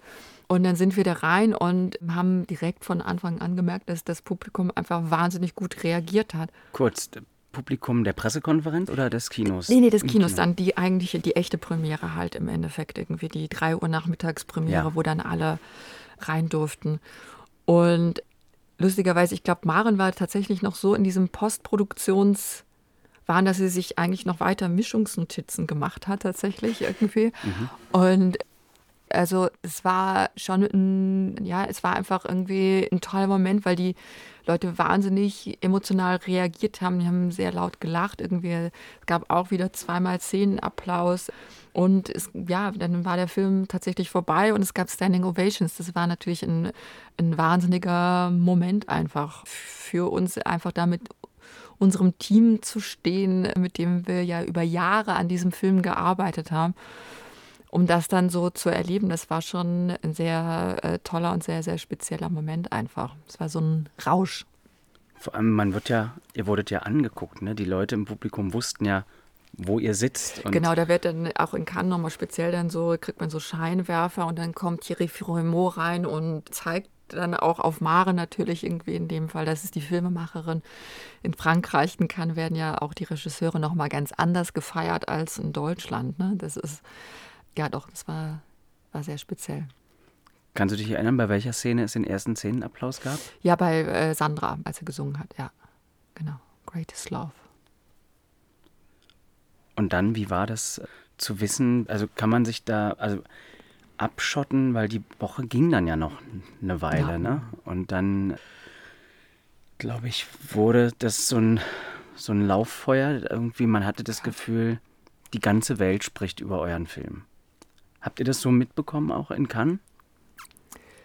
Also Cannes ist ja ein Branchenfestival, es ist ganz anders als in Berlin, wo es ja ein wirkliches Publikumsfestival ist. Irgendwie, das heißt, irgendwie man begegnet sich ja auch ständig. Also man trifft ständig die gleichen Leute wieder. Man hat schon das Gefühl, dass man sich da in so einer Blase bewegt. Ne? Und insofern also wir haben zum Beispiel die Berichterstattung in Deutschland nicht so richtig mitbekommen. Irgendwie. Das ist uns erst so richtig klar geworden, als wir dann auch tatsächlich wieder, wieder in Deutschland waren. Natürlich kriege ich das grob mit irgendwie, wenn AD und ZDF in der Tagesschau auch berichten, dass das was Besonderes und das was Großes ist. Aber trotzdem, wenn man nicht da ist, schneidet man das anders mit so wir haben natürlich mit jedem Tag mehr mitbekommen, dass das was sehr Außergewöhnliches ist oder dass dieser Film Wellen schlägt irgendwie. Und ich habe einen sehr glücklichen Michael Weber von der Match Factory gesehen irgendwie. Und wir waren auch sehr glückliche Produzenten da, äh, weil das Interesse einfach so groß war und der Film sehr schnell tolle Partner gefunden hat, äh, tolle Auswerter gefunden hat. Und ein großer Moment war natürlich auch, als Sony Classics den Film für die USA oder für ganz Nordamerika gekauft hat. Und wir wussten, okay, wenn das Sony Classics kauft, dann die sind sehr, sehr selektiv. Die sind sehr dafür bekannt, dass sie Filme aufbauen über die Monate, die dann folgen, dass der Film eventuell in diese Award-Seasons Allee einbiegen könnte. Und ja, das ist also, ich glaube, aus England gab es auf einmal sechs Firmen, die den Film haben wollten, was natürlich also wir haben einfach nicht mit diesem Erfolg tatsächlich wirklich überhaupt nicht gerechnet und waren dann schon sehr überwältigt und haben dem auch so ein bisschen erstmal misstraut und dachten so, hm, was ist das? Aber waren natürlich auch wahnsinnig glücklich, klar. Und habt ihr das in der Woche mitbekommen? Ich weiß nicht, ob das dann so eine deutsche Unart ist. Ihr wart sofort der Top-Favorit, zumindest hier in Deutschland. Das wurde eigentlich von deutschen Journalisten mehr oder weniger beschlossen, der Film wird die Goldene Palme gewinnen. Das gibt es ja dann auch häufig. Also ich kann mich erinnern, bei Petzolds Barbara hatte man auch so das Gefühl, dass das eine ganz klare Sache ist für die deutschen Journalisten, der Film wird gewinnen. Mhm. Und dann habt ihr keinen Preis von der Jury ja. bekommen. Wie war das? Wie war das? Ja, also das ist tatsächlich so, man kriegt ja bei diesen großen Festivals nicht vorher gesagt, ob man einen Preis bekommt. Also so, aber man kriegt schon einen Hinweis, ob ein Film einen Preis bekommen wird oder nicht. Weil die halt natürlich irgendwie daran interessiert sind, dass die Leute da sind. Und das heißt, es wird dann, nur wenn man eine Anfrage von dem Festival bekommt, ob man nicht zur Preisverleihung auch wirklich kommen kann, irgendwie, dann gibt es dir den Hinweis, es wird irgendetwas geben, aber du weißt noch nicht was. Und natürlich haben wir da so auf, auf glühenden Kohlen gesessen und irgendwann war klar, andere Filme haben einen Anruf bekommen und wir nicht. Ähm, Schrecklich, oder? Redet man unter den Filmemachern auch darüber? Ja, also das ist ja, also es gab jetzt keinen Anruf irgendwie zwischen mir und irgendwelchen Produzenten irgendwie und auch nicht zwischen Maren und irgendwelchen Regisseuren irgendwie, aber man, man kriegt das dann irgendwann mit irgendwie. Das ist dann natürlich auch so eine sehr heiße Gerüchteküche und manchmal stimmen die Dinge, manchmal stimmen die Dinge nicht, manchmal ist es so. Aber wenn man halt keinen Anruf bekommen hat bis, weiß ich nicht, zwei, drei Stunden vor der Preisverleihung, dann weiß man, dass man definitiv raus ist. So. Und ich glaube, es war also nicht nur die deutsche Presse, es war tatsächlich auch die internationale Presse, auch die französische Presse, die, die da sehr empört reagiert hat. Ich weiß, dass die Preisverleihung wird auf wird live übertragen, auch irgendwie so der, der Einlauf auf dem roten Teppich. Und ich habe das noch so im Ohr, irgendwie, dass irgendwie der Französisch gesagt hat, so, was? Das Team von Toni Erdmann fehlt irgendwie, was? Irgendwie und, und das also auch da die Verwirrung groß war. Das heißt, ihr seid nicht zur Preisverleihung gegangen? Nee, Maren war nicht bei der Preisverleihung. Äh, äh, Jonas und ich, wir sind zur Preisverleihung gegangen. Also wir sind da hingeflogen. Und auch als dann klar war, okay, wir werden nichts gewinnen, war dann auch die Frage, so gehen wir da jetzt überhaupt noch hin oder nicht. Aber ähm, ja, wir wollten einfach uns das anschauen.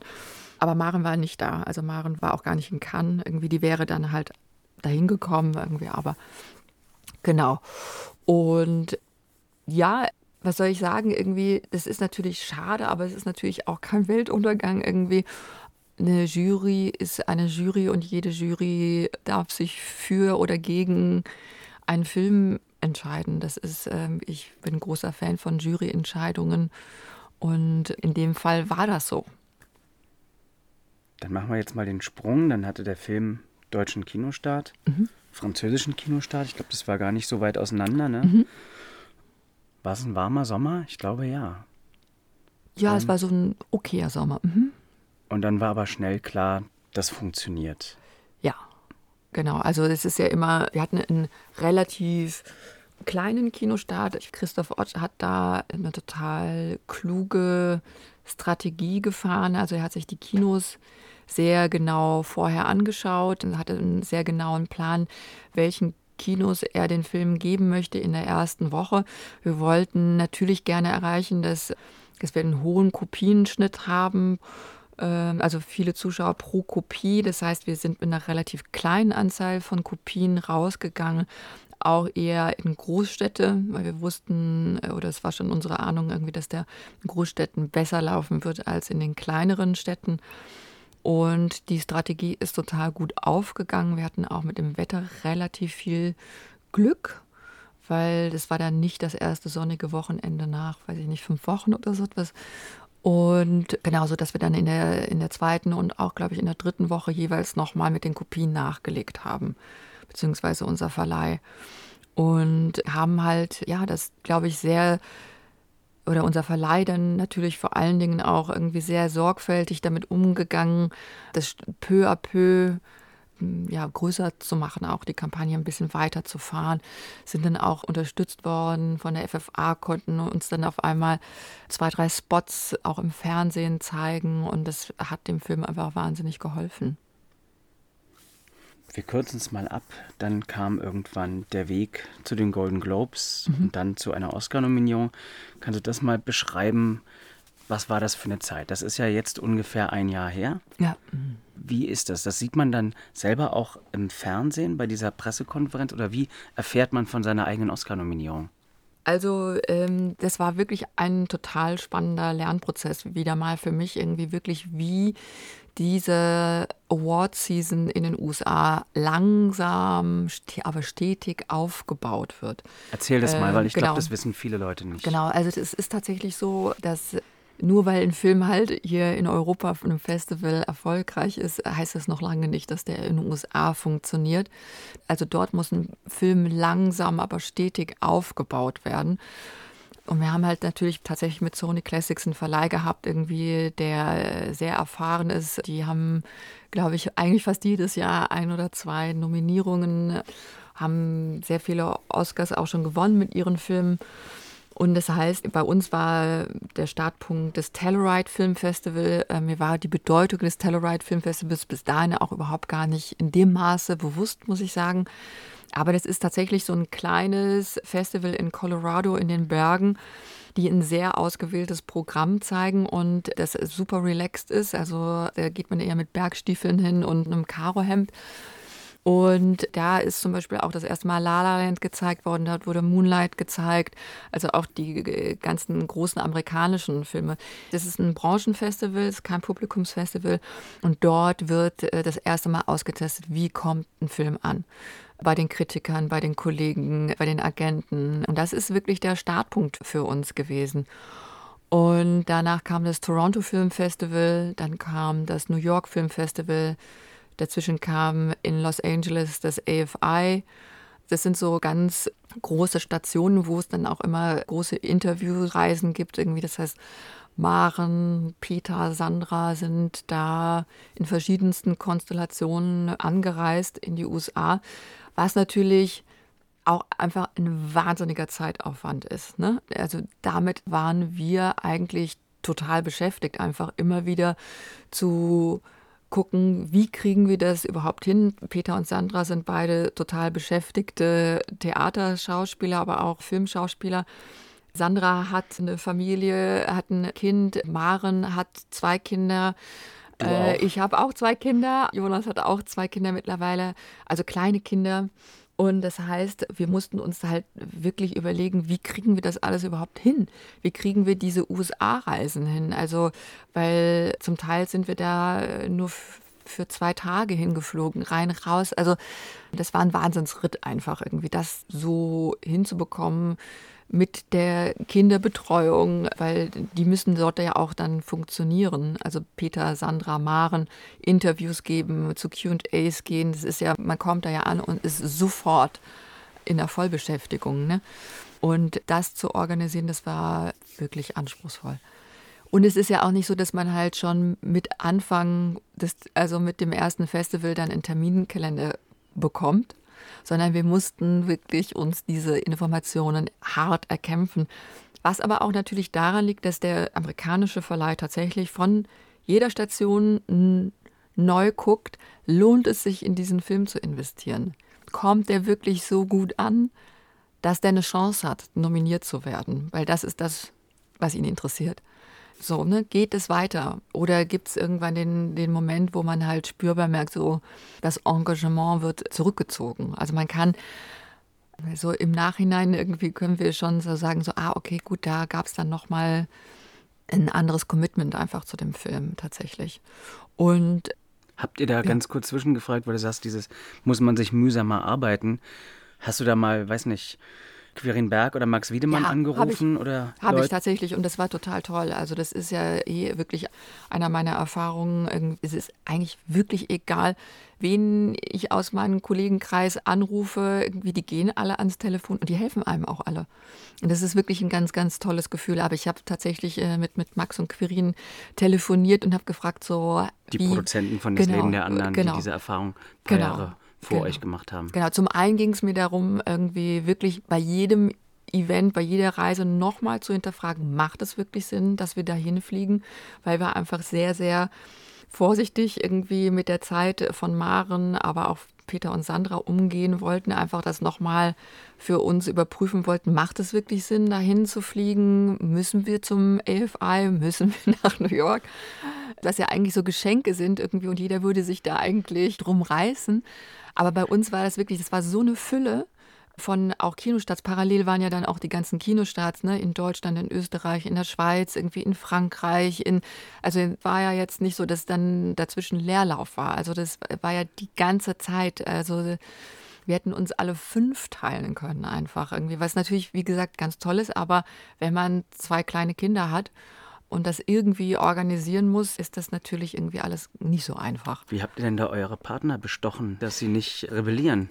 Ja, jeder hat da so seine, seine also nee, die, ob man jetzt eine Kinderbetreuung jetzt zum Beispiel aus dem Großelternkreis stellt oder mal mit Babysittern arbeitet oder sowas, ne? jeder ist da einfach anders gestrickt irgendwie und musste dann, glaube ich, auch über diese Zeit rausfinden, was da am besten für jeden Einzelnen funktioniert. Aber ja, das war, also wir mussten tatsächlich bei jedem einzelnen Ding wieder abwägen, ist das dringend notwendig?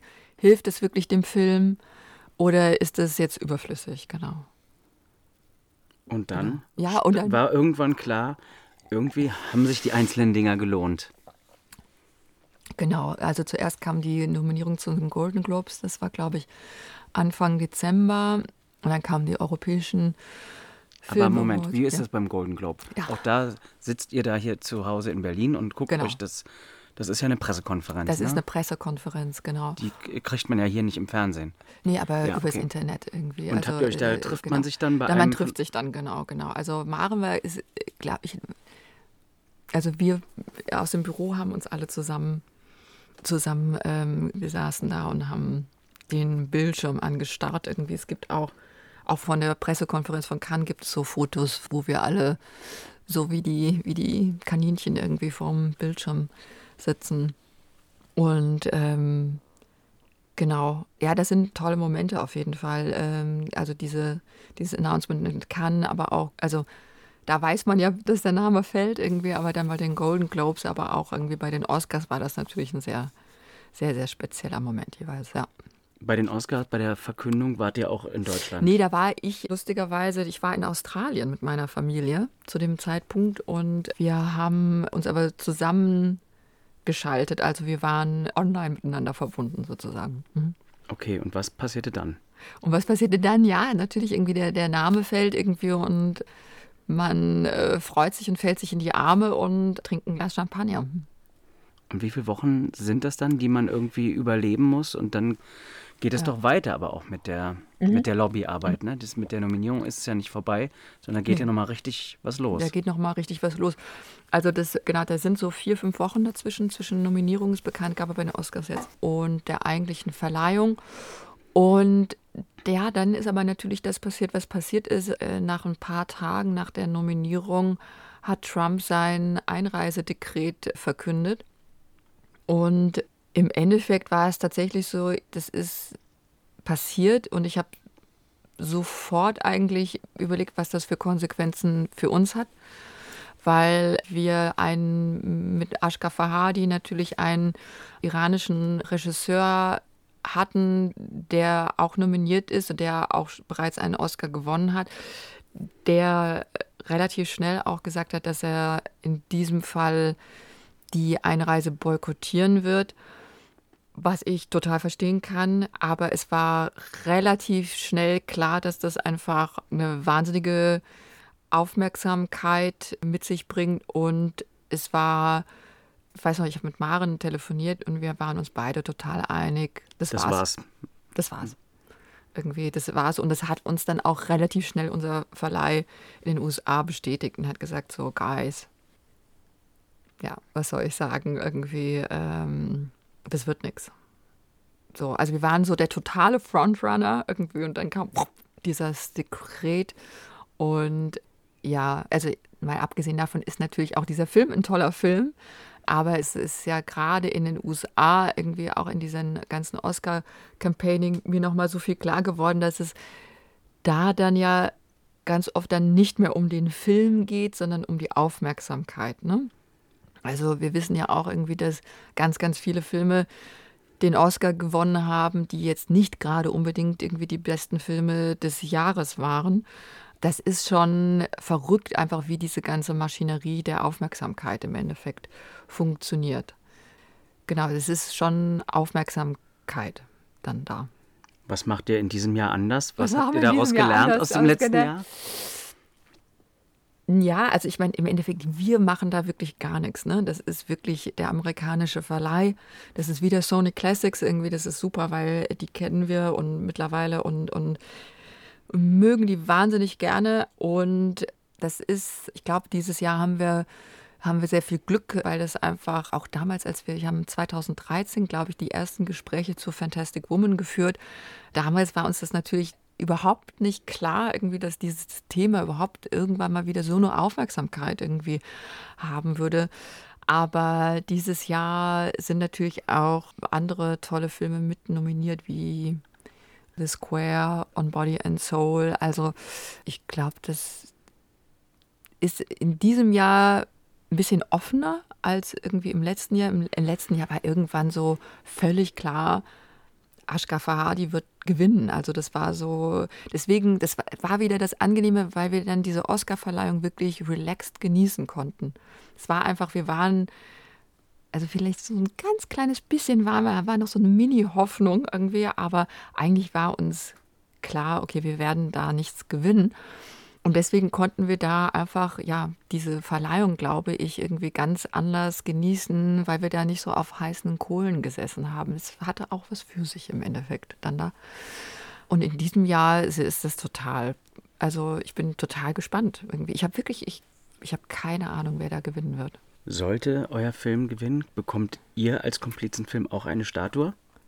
Nee, lustigerweise beim Best Foreign Language Film, das musste ich auch äh, nachlesen. Nee, es ist nicht der Regisseur, sondern es ist tatsächlich, also der Regisseur geht auf die Bühne und nimmt sie entgegen in Vertretung für das gesamte Team oder sogar das Land.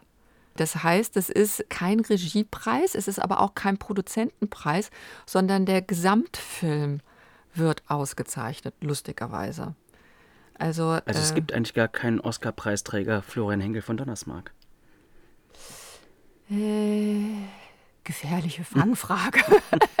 also wir haben uns das tatsächlich auch gefragt damals irgendwie. Wir haben es dann wirklich gegoogelt und äh, uns hat das auch erstaunt irgendwie, weil ich dachte auch, also weil Best, Best Film ist ja ganz klar ein Produzentenpreis, aber beim Best Foreign Language geht der Regisseur auf die Bühne und nicht der Produzent. Also ich konnte mir das nie erklären, warum das beim Best Foreign Language anders gehandhabt wird als beim Best Film und habe dann halt nachgelesen und ähm, es ist tatsächlich so, dass es offensichtlich der Film oder sogar das Land ist, aber es ist keine Einzelperson.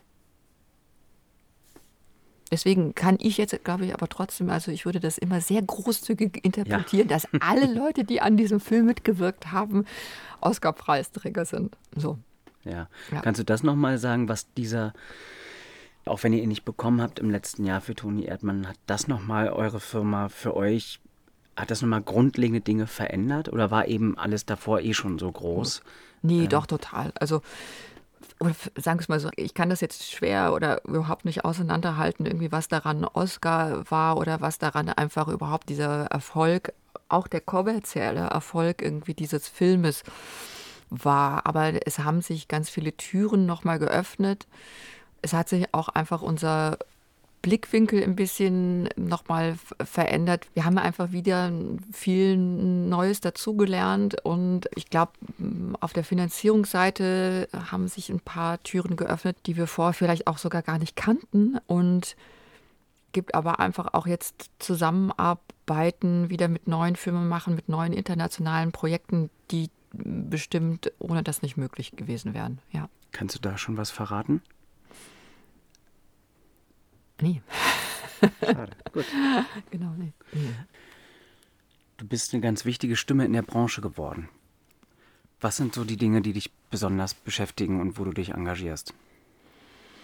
Also ich engagiere mich tatsächlich mittlerweile auf vielfältige Art und Weise. Zum einen war ich jetzt ganz aktuell zum Beispiel bei der Pressekonferenz von Pro Quote Film. Die haben sich gestern gewandelt von Pro Quote Regie zu Pro Quote Film. Das heißt, es geht jetzt nicht mehr um die Regisseurinnen, sondern es geht um die Frauen in allen Filmgewerken. Und ähm, das ist ein total wichtiger Schritt, wie ich finde, weil es tatsächlich so ist, dass als Maren und ich studiert haben, war das ein ausgewogenes Verhältnis, irgendwie wirklich gefühlt 50-50. Und dann nach 10, 15 Jahren haben wir uns irgendwann mal umgeguckt und haben gemerkt, dass da fast alle männlichen Kollegen noch da sind, aber die weiblichen Kolleginnen sind irgendwann irgendwie irgendwo auf dem Weg verloren gegangen oder ganz viele von denen. Und jetzt hat ja die FFA zusammen mit AD und ZDF auch nochmal eine Studie veröffentlicht vor nicht allzu langer Zeit, wo das auch nochmal belegt worden ist. Es ist so, dass über die letzten zehn Jahre, glaube ich, das Verhältnis in der Produktion zum Beispiel 40, 60 ist, also 40 Prozent Frauen, 60 Prozent Männer studieren. Und von diesen 40 Prozent Frauen arbeiten nachher in der Branche 14 Prozent nur noch. Und das ist einfach zu wenig. Das ist einfach verrückt. Und nur diese eine blöde Antwort, ja, die bekommen halt Kinder. Also äh, Männer bekommen ja auch, werden ja auch Väter. Also daran kann das ja nicht liegen. Ne? Und das heißt, ich glaube, man muss einfach nochmal sehr genau schauen, was sind die Gründe dafür und wie kann man das einfach verändern. Ich glaube, es ist ganz, ganz wichtig. Also, Frauen sind nun mal die Hälfte der Gesellschaft, dass sich das einfach auch widerspiegelt. Und äh, der eine Aspekt irgendwie hinter der Kamera und vor der Kamera ist es ja genauso wichtig, irgendwie, dass die Rollenbilder, die da transportiert werden in, in Film und Fernsehen, in Serien, dass die zum Teil einfach der jetzigen Gesellschaft einfach auch nicht mal entsprechen. Ganz dramatisch ist das ja beim, beim Kinderfilm. Wenn man irgendwie sich anschaut, dass irgendwie auf eine weibliche Hauptfigur irgendwie vier männliche kommen. Also das kann ja nicht sein. Also es ist ja oder dass dann der Chefarzt immer der Chefarzt ist, obwohl, glaube ich, bei den Medizinern tatsächlich mittlerweile ein Stand von 50-50 erreicht ist oder in der Juristerei. Es gibt ganz viele Richterinnen, aber da sitzt immer ein Mann in Film und Fernsehen. Warum ist es so? Oder dass die Frauen ab 35 von der vom Bildschirm komplett verschwinden einfach. Ne? Gestern auch so eine Zahl, ich glaube ab 50 oder ab 60, weiß ich nicht mehr, kommt auf jede weibliche Hauptrolle kommen fünf oder sechs männliche Hauptrollen. Also das ist einfach verrückt. Und natürlich ist es so, das glaube ich schon irgendwie, dass wenn Frauen ein Projekt konzipieren, sich ausdenken, irgendwie Regie führen, dass sie äh, da auf komplexere Frauenrollen Wert legen. Also ich glaube, das ist so ein Automatismus. Das heißt also, je mehr Frauen hinter der Kamera arbeiten, desto mehr Frauen wird es auf der Leinwand geben. Wo seht ihr da im Moment die stärksten Hindernisse? Ich glaube, es ist zum Teil tatsächlich ein Automatismus. Ich glaube irgendwie, dass männliche Autoren auch eher Geschichten schreiben, die aus ihrer eigenen Erfahrungswelt entstehen, was ja ein total natürlicher Prozess ist die dann wiederum von männlichen Regisseuren irgendwie inszeniert werden, von männlichen Produzenten produziert werden und so weiter und so fort. Also das heißt, das ist zum einen, aber natürlich geht es dann, dann auch um die Finanzierungsstrukturen und die Entscheiderstrukturen. Also wer entscheidet eigentlich darüber, welche Filme gemacht werden, mit welchen Budgets dann auch wiederum. Ne? Das heißt, es sind dann natürlich dann auch die Senderstrukturen. Ähm, natürlich gibt es viele Redakteurinnen, aber nur weil da weibliche Redakteurinnen sitzen, heißt es ja auch nicht automatisch, dass sie ganz besonders Frauen fördern. Dem ist ja nicht so. Also manchmal schlägt das ja auch total ins Gegenteil um. Ja. Verrückt ist ja, dass das Publikum eigentlich, was wir im Arthouse-Kino haben, doch sehr weiblich ist. Ja. Und ich würde vermuten, auch bei ARD und ZDF ist es ja auch eigentlich ja. stärker ein weibliches, dass da auch nicht das Publikum schon mal viel früher ja. was eingefordert hat Was denkst du denn jetzt mal so ganz positiv, ja. wann, wann werden wir pro Quote vielleicht nicht mehr brauchen? Nicht mehr brauchen. Ich glaube, wenn wir mal eine Quote hatten mhm. für ein paar Jahre. Weil ich glaube, es ist natürlich so das Langziel, dass man gar keine Quote braucht. Aber ich glaube auch, dass man ohne so ein politisches Zeichen sich auch nichts verändern wird. Ich glaube, da nur auf die Selbstregulierung der Branche zu hoffen, ist äh, Augenwischerei, ehrlich gesagt. Also, weil dann hätte sich schon längst was verändert. Und das zeigen einfach auch die positiven Beispiele aus den nordischen Ländern, zum Beispiel in Schweden oder jetzt auch unsere Kollegen in Österreich, die einfach nochmal andere Finanzierungsanreize für Filme gegeben haben, an denen Frauen in maßgeblichen Positionen beteiligt sind, irgendwie, dass das ja durchaus sofort Auswirkungen hat.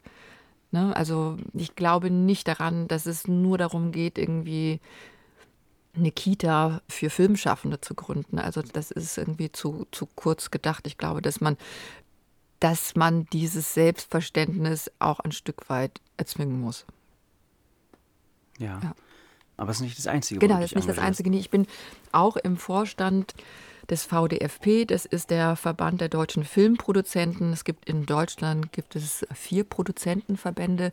Der größte davon ist die Allianz. Der VDFP steht vor allen Dingen für unabhängige Produzenten, für junge Produzenten. Wir haben viele Kinoproduzenten, wir haben aber auch äh, Fernsehproduzenten bei uns im Verband und wir haben den da gab es jetzt einfach eine, eine, große Erneuerung im Gesamtvorstand. Das sind alles junge, tolle Kollegen von mir und wir, ich sitze für den Verband im Verwaltungsrat der FFA und in der Richtlinienkommission bin aber auch darüber hinaus stellvertretendes äh, Gremiumsmitglied beim BKM und bei Hessenfilm. Das heißt also, ich sitze auch manchmal mit in den äh, Fördergremien mit drin, bin Beiratsmitglied von German Films, die sich um die Vermarktung ja von deutschen Filmen im Ausland kümmern. Genau, das sind so die wichtigsten Engagements. Und der Verband der jungen Produzenten, wie muss ich mir das vorstellen? Wie viele, also unabhängige Produzenten, muss man einfach mal davon ausgehen, dass jeder weiß, was damit gemeint ist, ne? also wenn man nicht. Kein Senderverbund und kein Verbund mit einem Verleih im Endeffekt. Also, genau, ja.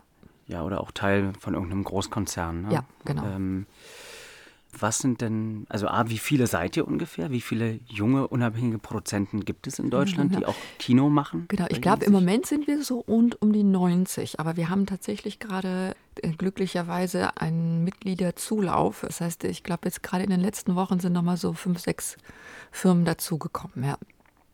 Und was besorgt euch am meisten? Am meisten? Na, es geht zum einen um eine inhaltliche Diskussion, und ich glaube, das ist ganz wichtig, dass wir da wieder auch ein Stück weit zurückkommen, dass wir einfach über die Inhalte wirklich diskutieren, also äh, über den deutschen Film an sich, wo es auch im internationalen Vergleich irgendwie Stärken gibt oder aber auch was die Schwächen sind.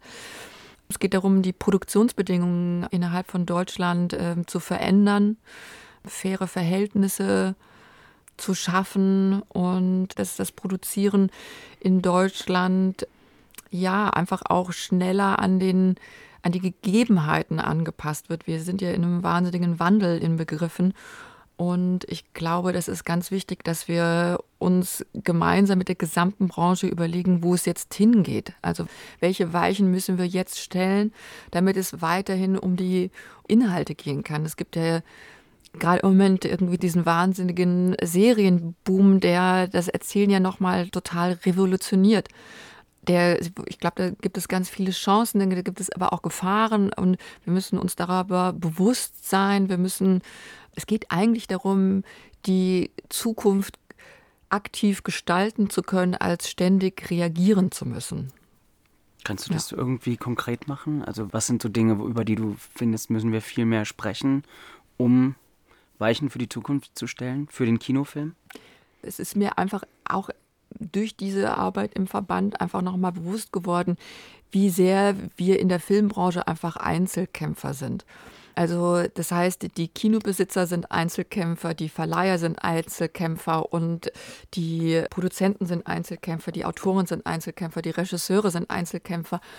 Und ich glaube, dass es wahnwitzig wichtig ist, ein Bewusstsein für die Probleme des anderen zu schaffen, zu verstehen, wo kommen die Ängste, Nöte her, um dann gemeinsam Lösungen zu finden.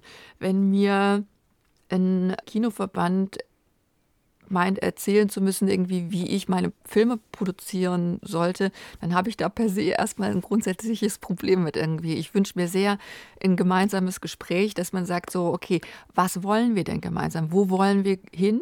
Und was sind denn die Wege dahin? Wie können wir gemeinsam Wege kreieren? Schlag mal was vor. Was könnte passieren? Was für eine Kultur brauchen wir, um mehr miteinander über unsere Filme und über das, was vielleicht neue Chancen im Erzählen, aber auch in dem, wie wir produzieren und auswerten. Wie können wir da unsere Kultur verändern? Weil ich stimme dir total zu. Wir, ja. wir sind alle so für uns und vielleicht in unseren kleinen Filmfamilien, aber ja. wir sprechen wenig über über Inhalte. über Inhalte. Ja, oder auch irgendwie, ja. Also ich glaube, es ist ganz wichtig, überhaupt mal anzufangen, wieder über die Inhalte zu sprechen irgendwie. Und ich glaube, ich mache mir ganz grundsätzlich um unsere Branche gar nicht so arg Sorgen irgendwie, weil es wird immer einen großen, einen großen Bedarf an kreativen Inhalten geben. Die Frage ist nur, wie werden sie in der Zukunft geschaut? Ich glaube auch nicht, dass das Kino sterben wird, aber ich glaube schon, dass sich etwas verändern wird in diesem Gefüge, in dem wir uns gerade im Moment noch immer bewegen. Ich kenne ganz, ganz viele junge Leute, die einfach überhaupt gar keinen Fernsehen mehr schauen, wo sich das komplett ins Internet verlagert hat und wo sich die Sehgewohnheiten einfach auch verändert haben. Irgendwie es, es geht halt nicht mehr darum, irgendwie sich in Ruhe irgendwo hinzusetzen, gemeinsam mit Freunden, am besten im Kino und sich einen Film irgendwie anzuschauen, sondern, sondern es ist einfach sehr viel schneller geworden. Die Sehgewohnheiten verändern sich. Und es ist immer so die Frage, inwiefern man sich auf die Sehgewohnheiten seines Publikums einstellen muss oder inwiefern man auch irgendwie im Publikum nicht unterfordern sollte, sagen wir es mal so. Irgendwie, da bin ich ja ein großer Verfechter von, irgendwie, dass es ein Irrglauben ist, irgendwie nur äh, leichte Inhalte, kurze, leichte, schnelle Inhalte irgendwie äh, herzustellen, um so eine Fast Food irgendwie Bedürfnisse des Publikums irgendwie zu befriedigen. Ich glaube, dass es tatsächlich wichtig ist, gemeinsame Ziele zu definieren. Also wo wollen wir hin, was wollen wir schützen, wenn wir alle irgendwie einig sind, irgendwie wir wollen den Kino als Ort schützen und da bin ich total dafür. Irgendwie müssen wir, glaube ich, aber trotzdem noch mal überlegen, gibt es zu viele Kinofilme?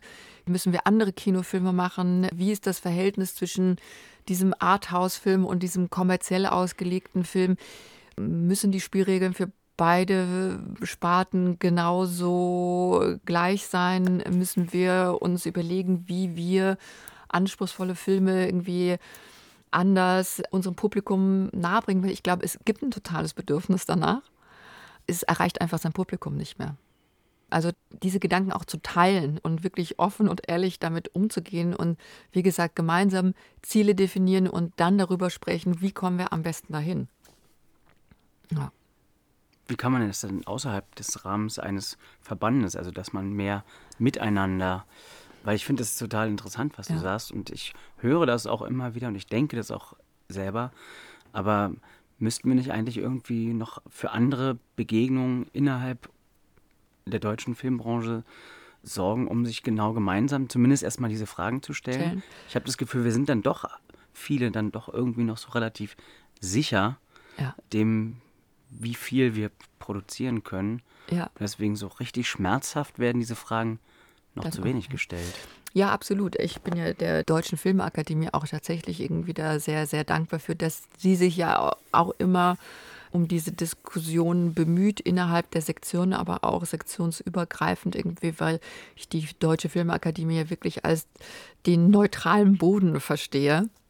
Und ich glaube, dass es diese Diskussion total wichtig ist, irgendwie, wobei zu dieser Diskussion ganz bestimmt natürlich auch die Auswärter gehören und die Finanzierungspartner, also das heißt die Sender, die Verleiher, die Weltvertriebe. Und ich glaube auch tatsächlich irgendwie, dass Amazon und Netflix irgendwie auf lange Sicht irgendwie dazugehören müssen, weil die, die also sie sind da. Man muss sich mit ihnen auseinandersetzen. Hast du einen, also ich glaube, Toni Erdmann ist auch ein Film, der wahrscheinlich im deutschen Kino ein relativ hohes Durchschnittsalter der Besucher hatte?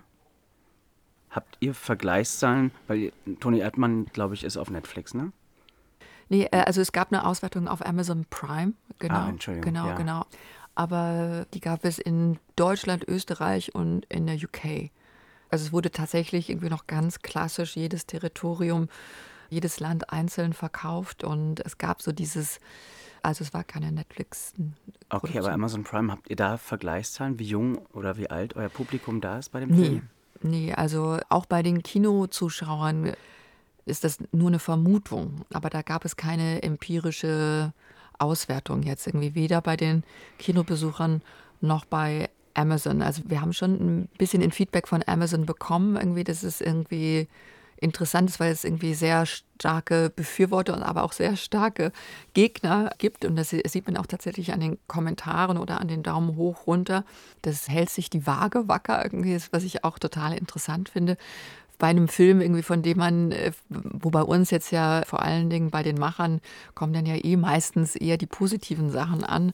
Ja. Aber äh, dass der Film dann doch irgendwie so spaltet und, und ja auch herausfordert, das ist auch eine Realität irgendwie, die ich super finde. Aber wo sie über lange Strecken irgendwie kam das gar nicht vor. Aber ich finde ja diese Auseinandersetzung total super. Ich frage dich jetzt trotzdem so, Ja. wenn wir jetzt zum Schluss kommen, nochmal, was wünschst du dir denn, wo der deutsche Film, der deutsche Qualitätsfilm so in zehn Jahren, wir sind ungefähr ein Alter, wie wird das sein, wenn wir in zehn Jahren Filme machen? Na, ich glaube weiterhin, dass es sich um die Inhalte drehen wird. Ich glaube, dass sich die Auswertung und die Finanzierung auch tatsächlich irgendwie total verändern wird. Ich glaube oder ich hoffe sehr irgendwie, dass wir uns wieder inhaltlich mehr trauen, dass wir weniger kopieren, dass wir weniger Sequels, Remakes im Kino finden werden, sondern dass wir unsere eigene Stimme wieder entdecken und uns einfach mehr trauen. Ich danke dir. Danke dir. Danke fürs Zuhören. Kommende Woche ist Susanne Bormann wieder an der Reihe und hat den Filmeditor Andrew Bird zu Gast, der unter anderem der Stammschnittmeister von Fatih Akin ist.